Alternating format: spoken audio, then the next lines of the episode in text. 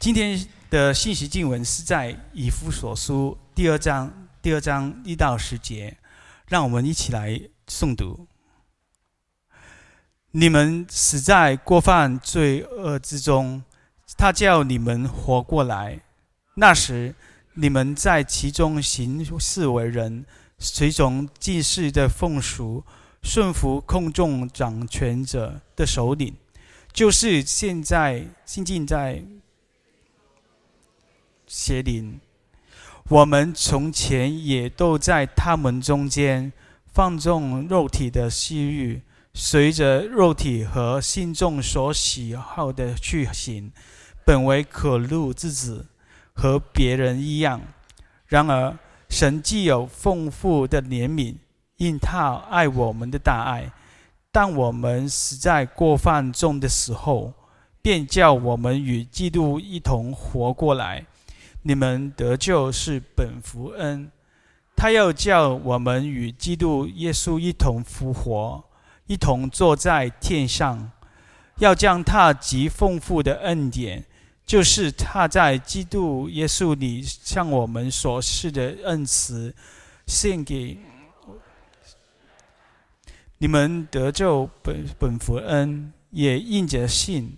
这不是是出于自己，乃是神所赐的；也不是出于行为，免得有人自夸。我们原是他的工作，在基督耶稣里造成的，为要叫他们行善，就是神所预备叫我们行的。好，今天为我们证道的是本堂的玉婷传传道。今天证道的主题是双城奇谋，我们请玉婷传道。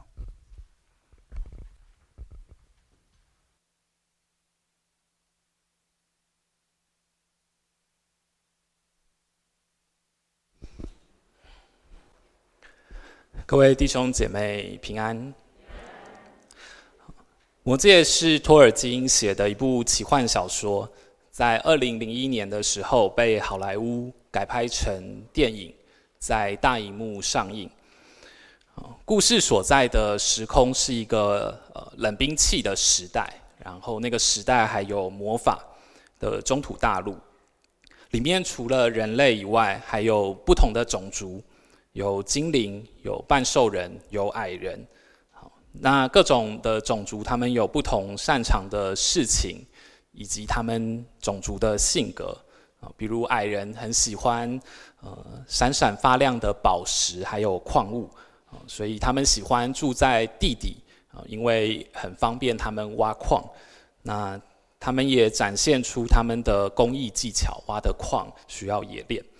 而精灵呢，一听就是很美型的一个种族，美型高雅啊。很多时候，其实，在不同的种族，他们和呃其他的种族是老死不相往来的。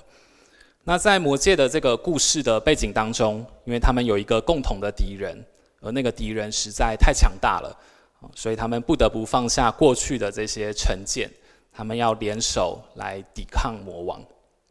那抵抗的方法就是要把那个魔界给毁灭。那如果不把魔界毁灭，把呃魔王得到的话，他就会统一他们所生活的那个世界。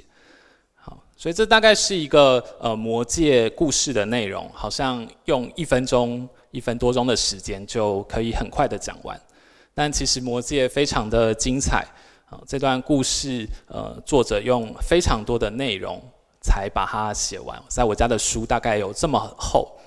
当时候因为刚刚呃托尔金作者在出版这本书的时候，刚逢二战的这个刚打完第二次世界大战，所以很多的资源是很匮乏的，纸也很很缺乏，所以呢，他就将他这本这部小说就分成了三次出版，成为我们现在看的上中下集。那原呃第二中间的部分出版的第二本小说被称为呃台湾的翻译是《双城奇谋》，也是第二集的内容。那我知道其实《魔戒》对于大家来说，应该是尤其在台湾是非常的，大家都对这本这部小说或这个电影，这个内容是非常熟悉的啊，因为我们也常常在电视台当中看到重播。但是这个故事啊，除了电影的导演他用了很多的人力，然后很多的这个动画特效拍得很精彩以外，哦他能够讲这个戒指所引发人的对于权力的渴望啊，不只是人啊，引发对权力的这种渴望。呃，我想其实对于呃我们所有的读者或者是所有的人在看的时候，我们也很能够有心理的共鸣。不论是巨大的财富，不论是权力，或者是能力，这些东西总是会引起许多人的呃，或者是各方势力的觊觎。人心时常为自己的利益筹算和谋划，但我们所生活的这个世界当中，除了人类以外，我们当然没有半兽人，也没有矮人。好，但是圣经其实也提到，在这个世上仍然有两方的势力，不是在中土大陆，在我们所生活的地球上也有计谋。这两方势力也有计谋，也有在等待成就的事情。圣经中记载了，呃，这两方的势力，在我们刚刚读的经文，其实有，呃，在二节、三节的地方，其实有提到，一方的势力，其其实就是魔鬼，就是撒旦。二章二节的经文说到，我们随从今世的风俗，顺服空中掌权者的首领，就是现今在悖逆之子心中运行的邪灵。这边说到。当我们还不认识神的人，当我们还不认识神，我们其实都活在这位空中掌权者的首领之下。这个部分我们比较少在教会里面谈到，或者说是在我们福音派的教会里面，我们好像比较少谈魔鬼、邪灵对我们的影响。我们过去常说的是罪恶，我们还不相信上帝的人，我们都在罪恶之下。创世纪，上帝创造完一切以后，他把亚当夏娃安置在伊甸园当中，然后吃分别呃，然后亚当夏娃他们因为不听上帝的话，吃了分别善恶树的果子，因为他们对上帝的不顺服，所以罪进入了世界。好这是我们很熟悉的。那罪进入世界以后，影响我们和自然界。影响我们和这个受造界的关系，也影响我们和上帝的关系。好，因为我们当罪进入到我们里面以后，最明显的就是我们的自我中心，我们不再以上帝为我们的中心来考量。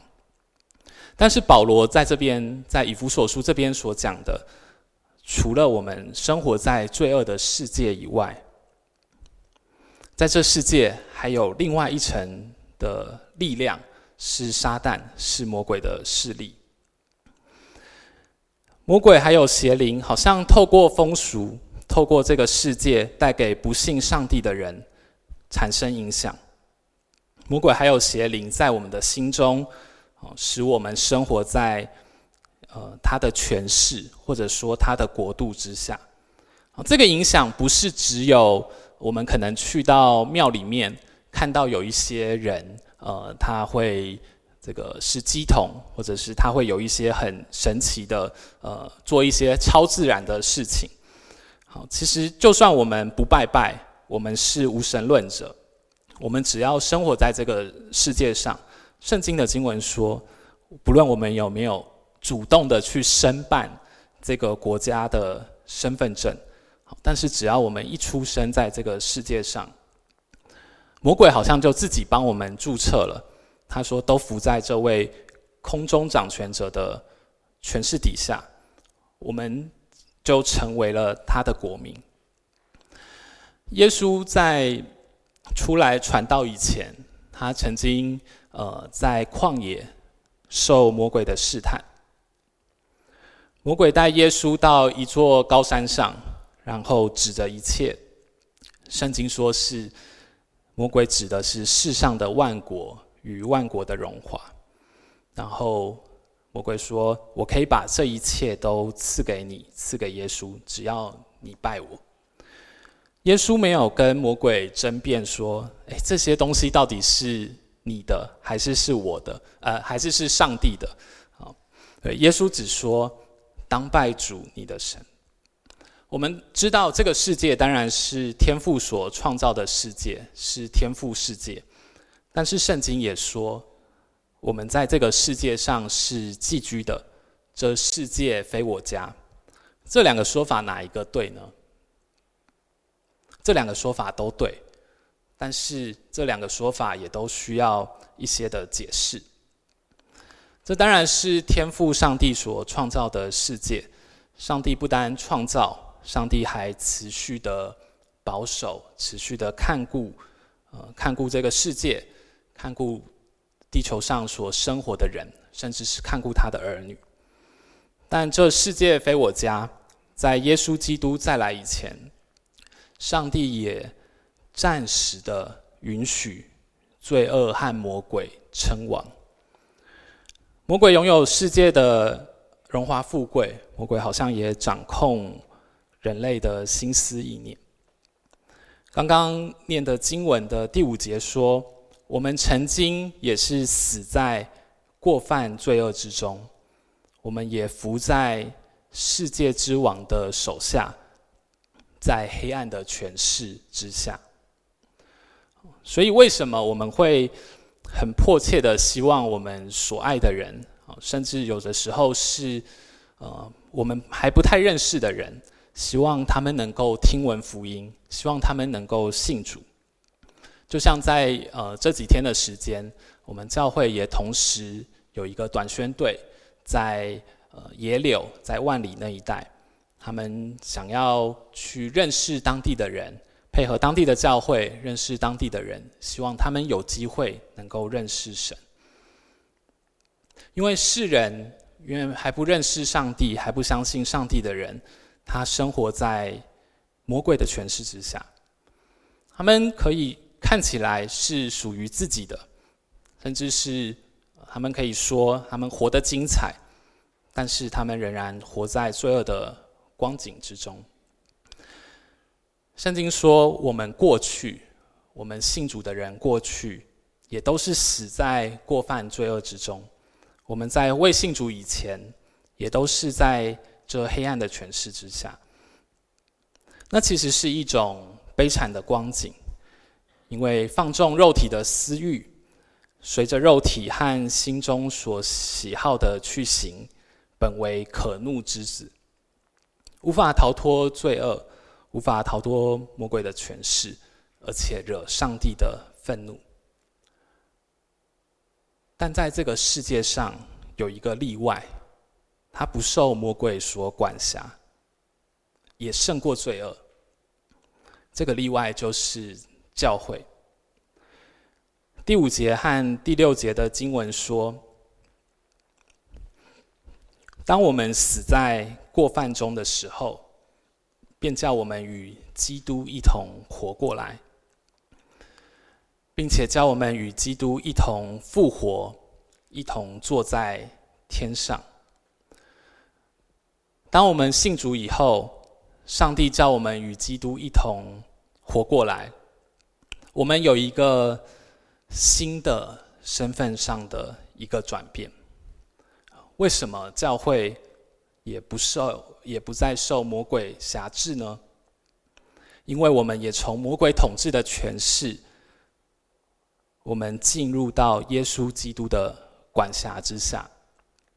我们的国籍已经更换了，经文形容这样的状态是：我们已经复活了，我们从死亡进入到生命当中，从死亡、从死的国度进入到活的国度当中。曾经有呃不同教会的基督徒朋友就问我说：“诶，你们教会在聚会前？”会不会宣告要奉耶稣基督的宝血来洁净这个场地？然后我想说，哎，这这个好像从来没有听，就是从来我没有听过这样的方式。那其实可以听出我这个朋友他的教会背景是比较灵恩一点的，和我们不太一样。我想他会用这段经文来支持，对，这个世界都在魔鬼的掌管之下。对，但是这段经文提到了魔鬼的国度，但这段经文也同时提到教会是上帝的国度，已经胜过了一切。当时候我心想，我们每一次聚会的时候，我们唱完诗歌，我们会用主祷文来祷告。主祷文说：“愿你的国降临，愿你的旨意行在地上，如同行在天上。”啊，我觉得其实也是很类似的一个祷告。我们等候的是一个不是世上的国度，不是撒旦的国度，我们等候的是天上的国度，是主的国度完全的降临。但对我们来说，对我们这一些基督徒来说，更重要的不是我们有没有去做这件事情。做这个宣告，或者是做这个祷告，而是我们是我们的主，他已经胜过这个世界。我们不会因为这个祷告，或者或者是我们做了这个宣告，主才胜过世界。我们不需要担心，因为没有做出宝血洗净的宣告，就没有得胜了。我们得胜是因为主已经得胜，他死。他复活，他显出了他胜过了死亡，还有魔鬼的权势。但是我们的主已经得胜了，我们就可以不用惧怕任何事情，或是不用防范呃任何事情吗？我们时常对两个国度的想象是一边一国啊。一个可能在左边，那另外一个就会在右边。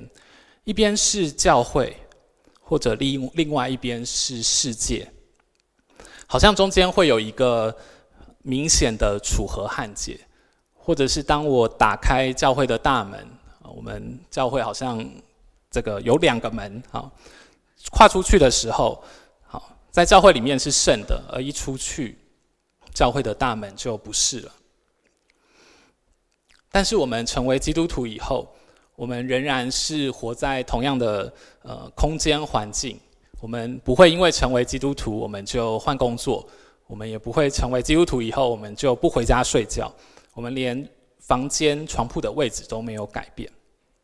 我们其实呃所看的这两个呃国度，我们所认为的教会，其实仍然是在相同的时空背景当中。好像圣经称是魔鬼的这个掌权的这个世界当中，魔鬼暂时掌权的世界当中，我们仍然在同一个空间生活。但我们改变的是我们的身份，我们的身份已经出死入生，我们的身份已经从死的国度进入到耶稣基督的管辖之下，而在当中的挑战。跟在当中的困难是，是我们里面的行为，我们里面的想法，我们里面的认知也需要转变，和我们所得的这个新的身份，我们呃可以相称。经文第十节讲到，上帝的拯救对我们是有一个目的和一个计划的。他是要叫我们行善，就是神所预备叫我们行的。神不是改变我们的身份就结束了，神也要我们里面的行为、我们的行动也要改变。他要我们行他所喜悦的旨意，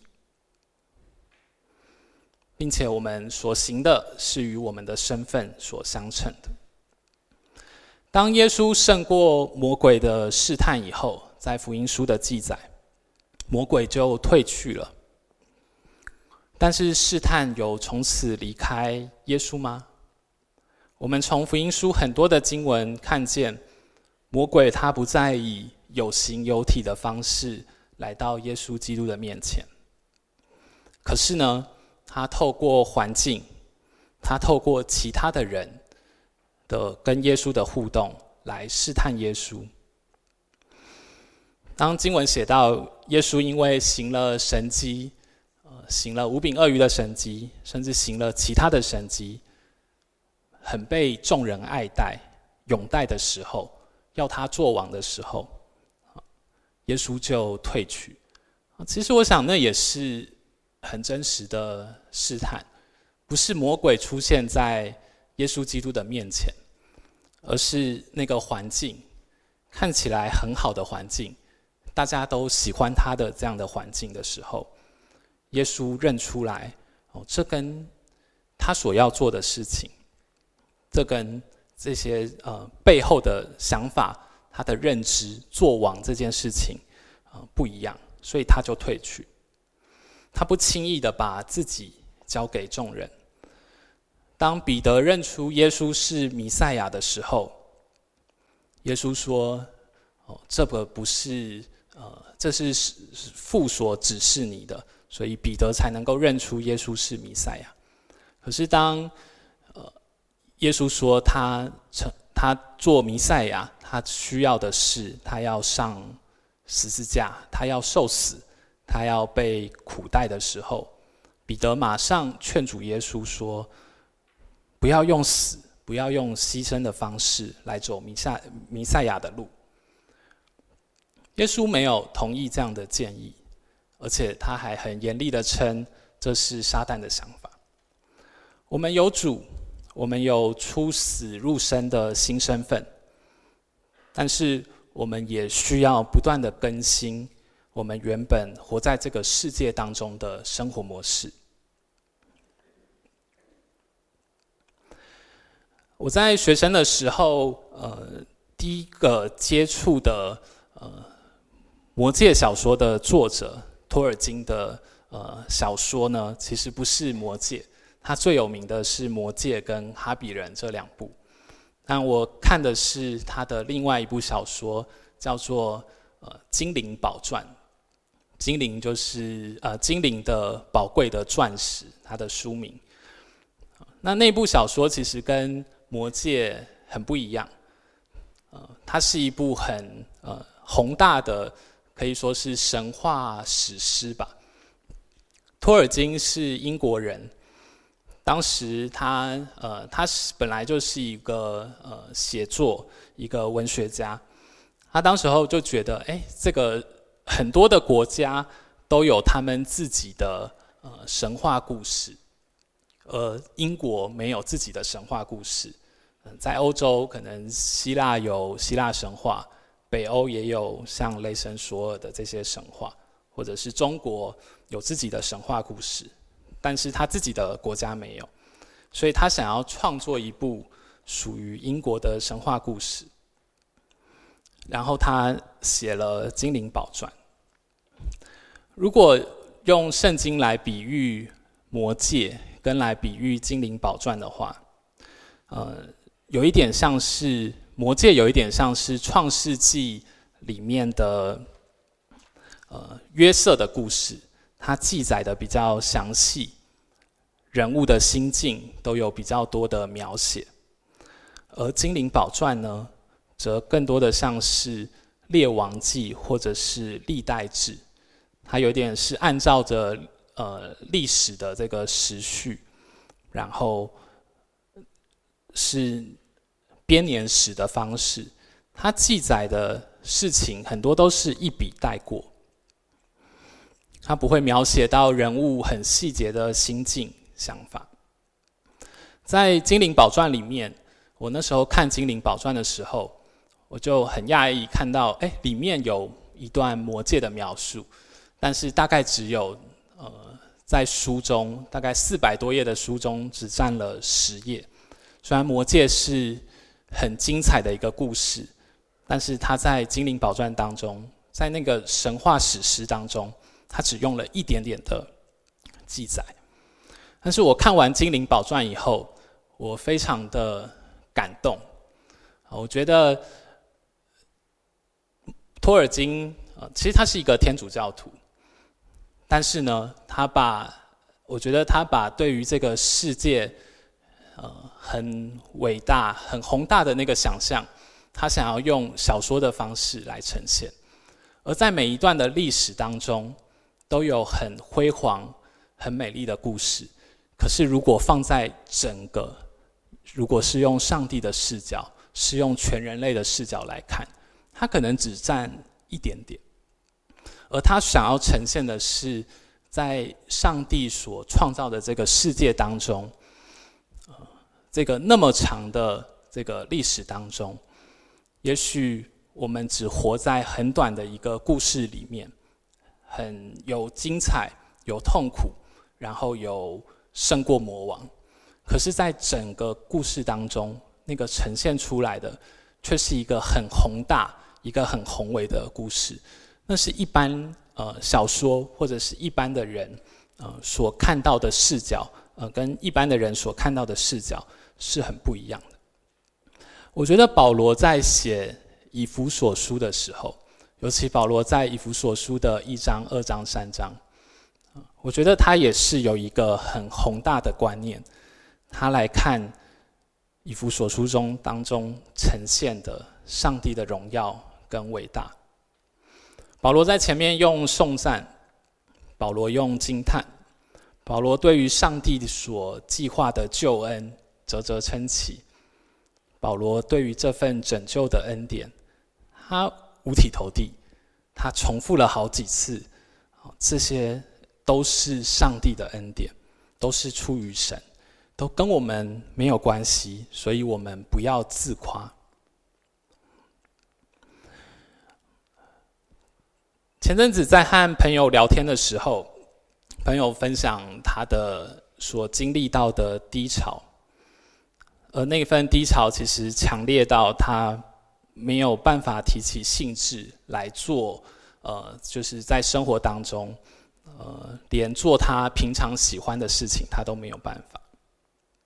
我在听他分享的时候，我就想到我在过去好像也有类似的状况。他在分享的最后，他就说：“嗯，他就说玉婷，其实我也知道，呃，他是基督徒。他说我也知道，基督徒我们的标准答案都是来到上帝的面前来祷告这样子。”那但是我自己在回想我过去在经历那样的低潮的时候，我觉得是的，是要来到上帝的面前祷告。但我觉得要祷告些什么呢？我们在当中痛苦，在当中难过，在当中失意。我觉得保罗在以弗所当中，他提供了一个我们可以面对世界可以有的方式。我们有的时候在患难当中，我们需要被安慰，我们需要被鼓励，是。但有的时候我们在患难当中，我们需要调整我们的眼光，如同以弗所书这边讲的，我们看见上帝的荣耀，看见他的伟大，看见他在创世以前以先，他在万古之前。他就已经计划好了。当我们调整我们的眼光，看到上帝，我们赞叹他，我们敬畏他的时候，有的时候那可以帮助我们掠去我们眼前的苦难。不是苦难不再存在，也不是苦难就不苦了，而是当我们看见上帝的荣耀跟伟大的时候，那好像会使我们的心境，使我们的眼睛也跟着被提起来。他才是超过那一切的那一位主。我们不需要担心，因为这一切的难处，我们也知道我们的主已经胜过了。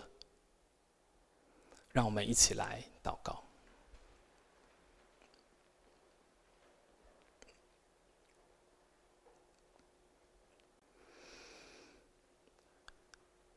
天父，我们来到你的面前，来向你祷告，向你祈求。主在患难的时候，我们时常需要恩典，时常需要安慰，也时常需要你的鼓励，甚至身边朋友的支持。但主，求你也帮助我们。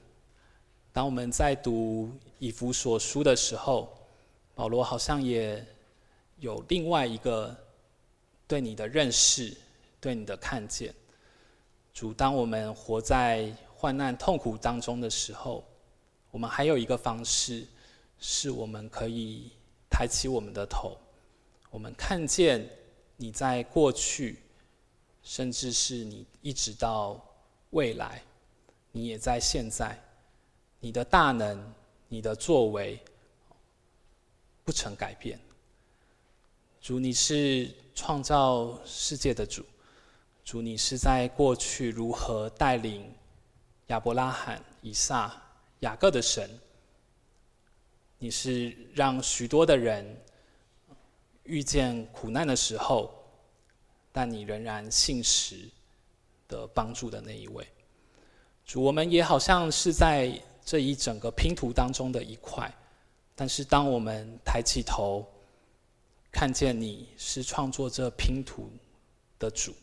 你是历史的主，我们知道你也必然将我们这一块的拼图是有你美好的计划与你的旨意在其中。